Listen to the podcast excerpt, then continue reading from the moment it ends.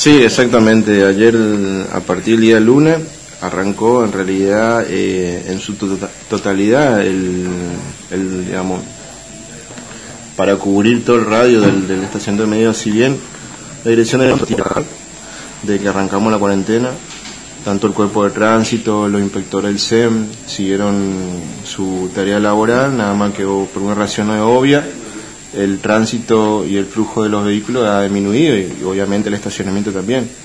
Entonces como que se adoptó otro tipo de trabajo en cuanto a lo, al personal para salir a la calle y bueno, ahora más aún con sabienda que este lunes se iba a anunciar nuevas medidas con respecto a la flexibilización de la, cuarentena y ya venía ya eh, alguna actividad, digamos, digamos, empezaron a, trabajar normalmente acá en microcentro, se notaba mucho ya el flujo de los vehículos, entonces ahora en su totalidad los chicos del SEM, digamos, salen a trabajar para poder controlar porque el medido es un es parte del ordenamiento vehicular de nuestro intendente y bueno, vino para quedarse y bueno, y se ha trabajado mucho tiempo para ordenar el tránsito y bueno, no, no, no queríamos que se vuelva a foja cero en cuanto a la, a la conducta del vecino, entonces quisimos que ya salgan todos los chicos para trabajar y controlar el estacionamiento. Una consulta que surge, Ortiz, es qué pasa con las aplicaciones. ¿El usuario del estacionamiento medio tiene que volver a eh, o registrarse o tiene que volver a descargar la aplicación o sigue todo como antes de la cuarentena? No, no, sigue todo igual, digamos. Eh, en más, aquella persona, muchos me, me consultaron.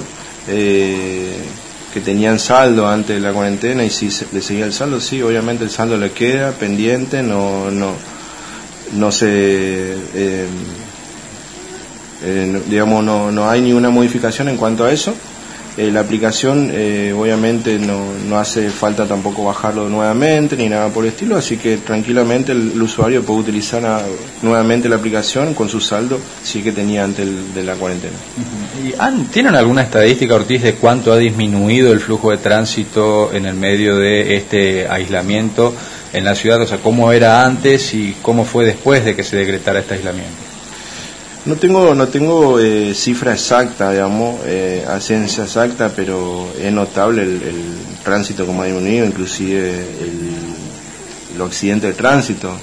En cuanto a esta, hay, cosas que trajo saldos positivos en esta pandemia, el, tránsito ha disminuido y obviamente los accidentes de tránsito también eh, ha mermado muchísimo.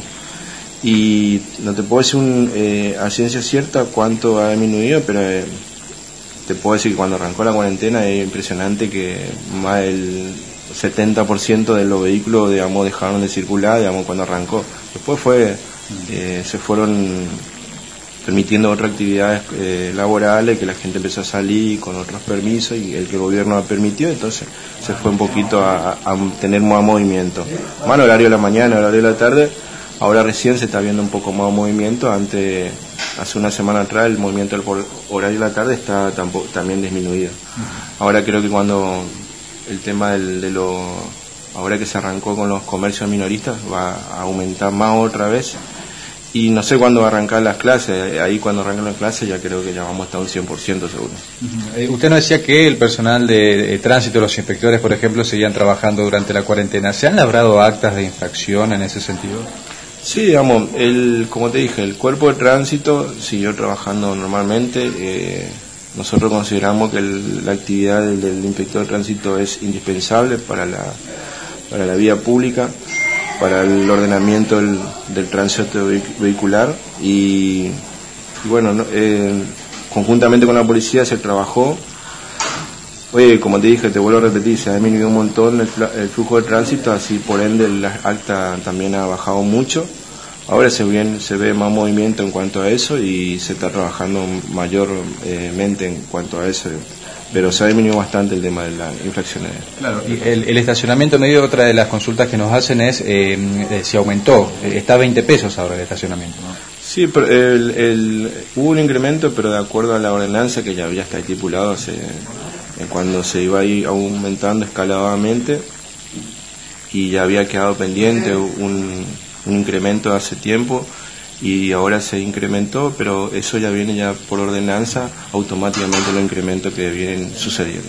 La última consulta que le hago Ortiz eh, tiene que ver con las licencias. ¿no? Esta semana, en el transcurso de esta semana, se va a habilitar el turnero web para la renovación de la licencia de conducir. ¿no? Sí, exactamente. Eh, estamos trabajando justamente para habilitar ya eh, en forma definitiva, si bien el sistema ya está ya está hecho, digamos, solamente falta eh, ver algunas eh, cosas muy finas de la parte del sistema que no entiendo mucho, pero quisimos, quisimos darle más opciones al, usuario cuando ingresa a la página para que sea más fácil, digamos, porque hay que recordar que la persona cuando viene a hacer su trámite de licencia hay un formulario famoso que es un formulario del Senat, que eso depende de Nación, no depende del municipio, y bueno, y ese formulario nosotros queremos incorporarle a la página también para que la gente tenga la opción de descargarlo ahí y ya venga con el, con el Senat abonado, porque si le damos el turno y después viene a tránsito, tiene que retirar el Senat y va a ser todo otra una